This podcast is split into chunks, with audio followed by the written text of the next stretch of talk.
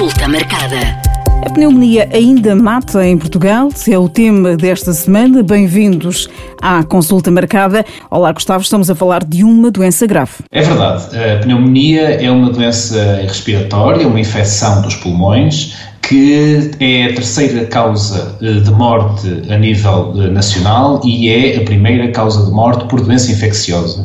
Eh, em média, falecem entre 13 a 16 pessoas por dia em Portugal por pneumonia, mais comumente por uma causa por bactérias. A pneumonia tem várias etiologias, várias origens, podem ser vírus, podem ser bactérias, podem ser ainda outros agentes, mas a maioria são por, por doença causada por uma bactéria e é claramente uma doença potencialmente fatal e grave, que acontece maioritariamente também nesta época do inverno, ou do outono e inverno, que estamos com mais frio e mais próximos uns dos outros. Como é que começa uma, uma, uma pneumonia, digamos assim?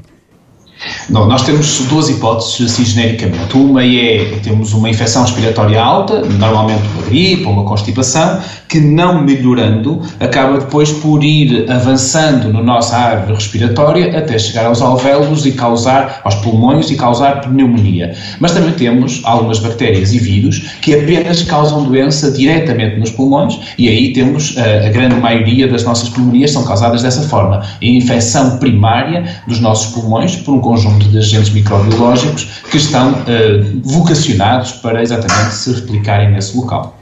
Na primeira hipótese, eh, uma, um, tratamento, um, um tratamento a tempo eh, pode, pode ajudar muito. É, é ambas as hipóteses. Eh, qualquer doença que apareça, e especialmente a pneumonia, se for rapidamente detectada e tratada, vai trazer sempre menos complicações. Claro que se nós tivermos uma constipação ou uma gripe e fomos-la tratar da forma correta, com medicamentos passados pelo nosso médico ou aconselhados pelo nosso farmacêutico, acabamos por ter uma menor probabilidade de invadir depois, esta doença que estava no nariz e na, na, na garganta, invadir depois os pulmões.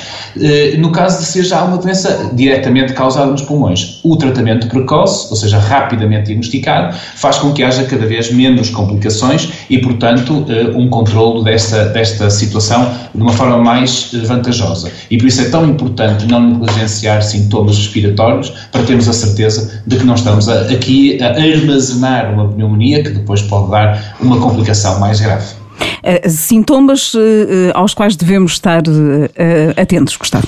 Ao contrário de uma infecção respiratória alta, que traz os sintomas ao nível do nariz, não é? mais pingo do nariz, a sensação de nariz congestionado, uma, uma certa dor de cabeça, uh, nós temos nos, numa doença pneumonia, temos mais sintomas uh, baixos ao nível dos pulmões, então temos uma tosse normalmente com expectoração, que deita cá para fora uh, o que nós chamamos de é, expectoração, o material que, que, está acumulado, temos possivelmente também dor do tórax, dor na grade costal, ao respirar ficamos com dor porque o nosso nosso pulmão está a ser agredido e, portanto, não consegue esticar. Temos também o cansaço natural quando a doença está mais avançada, porque nos custa a respirar e esta sensação de falta de ar é também muito característico e a febre são os principais sintomas de uma pneumonia. Aqui a automedicação pode ser eh, bastante, bastante complicada. Claro, automedicarmos para uma doença deste género é um erro porque nós não temos a certeza de, eh, não temos formação, não temos a certeza se isto é uma infecção que deve ser tratada por um, um antibiótico ou se bastará depois tomar um outros medicamentos. E por isso precisamos de ir ao médico para ser avaliado, fazer um diagnóstico clínico, fazer um raio-x, auscultarmos os pulmões para que seja um diagnóstico adequado e um tratamento uh, feito especificamente para nós, que estamos de facto numa situação de fragilidade. Durante a pandemia estivemos eh, mais protegidos, os casos de pneumonia também eh, diminuíram?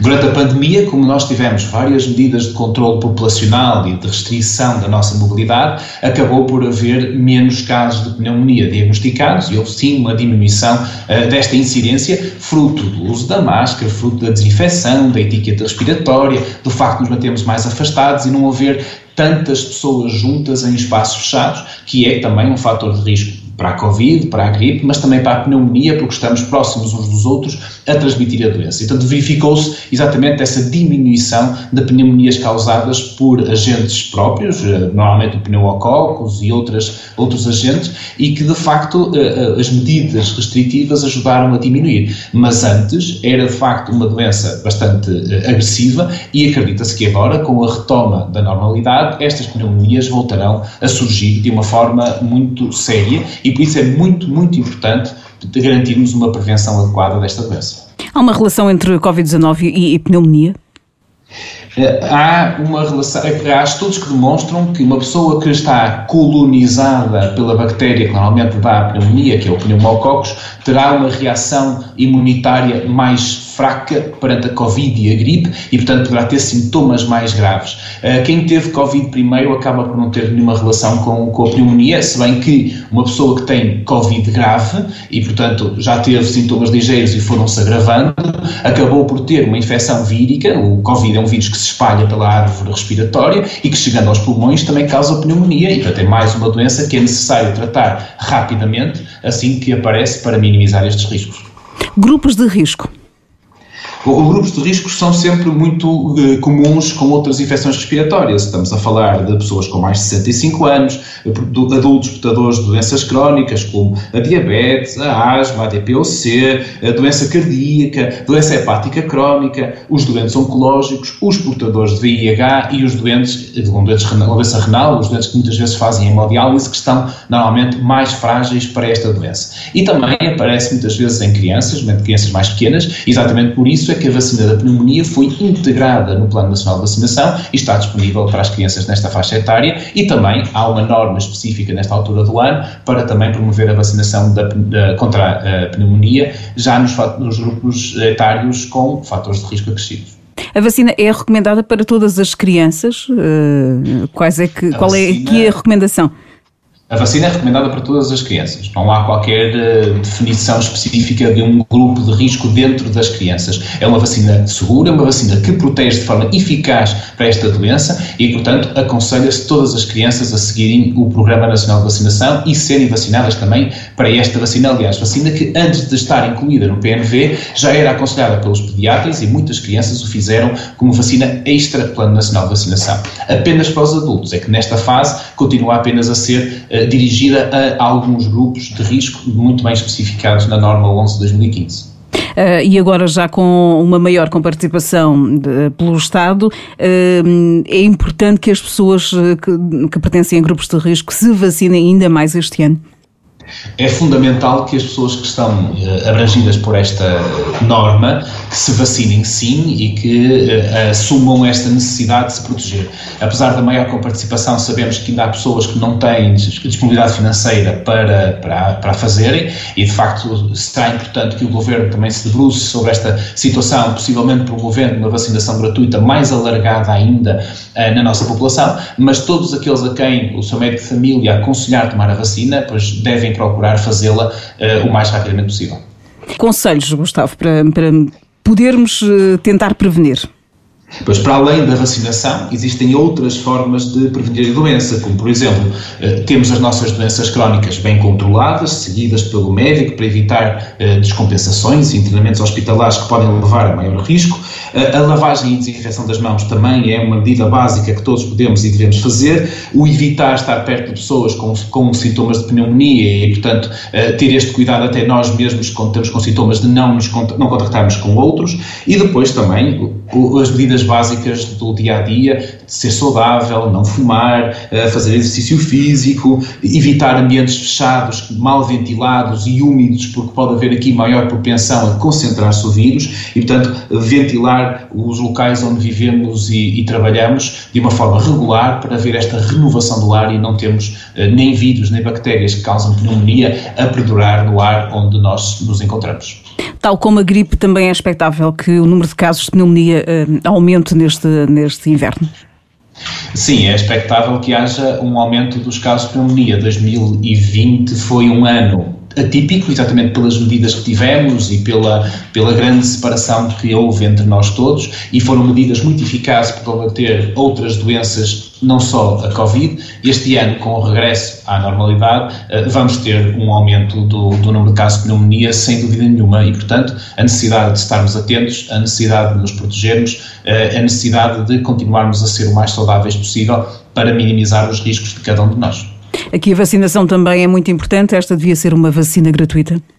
Eu penso que a vacina poderia ser, eh, ou deveria ser, eh, gratuita para um conjunto mais alargado de pessoas. E, e, de facto, há aqui a necessidade de haver uma reflexão se a comparticipação deve ou não ser aumentada, porque eh, por cada pessoa que é vacinada, estamos a evitar um conjunto de internamentos que têm custos acrescidos. É mais barato vacinar as pessoas e protegê-las desta forma do que garantir custos ou, ou assumir custos associados a internamentos e tratamentos. E, portanto, precisamos mesmo de equacionar esta, este alargamento na prevenção, porque vai haver uma maior proteção, até diria mesmo uma maior proteção na economia e na vida social de todos nós. As pessoas que são vacinadas contra a pneumonia também devem ser vacinadas contra a gripe? A vacinação da gripe não tem nada a ver com a pneumonia. Portanto, a vacinação da pneumonia protege para o desenvolvimento desta doença por um conjunto largado de bactérias, mas uh, a vacinação da gripe é totalmente diferente, dirigida a um outro agente microbiológico e, portanto, a vacinação da gripe deve ser feita sempre, todos os anos. Já a da pneumonia, cumprindo o esquema recomendado, não precisa de ser renovado todos os anos. E, portanto, são duas vacinações completamente diferentes, ambas devem ser feitas porque ambas nos protegem para as doenças a que se dirigem. Consulta marcada. Casos de pneumonia só acontecem nas crianças, doentes e idosos. É verdadeiro ou é falso?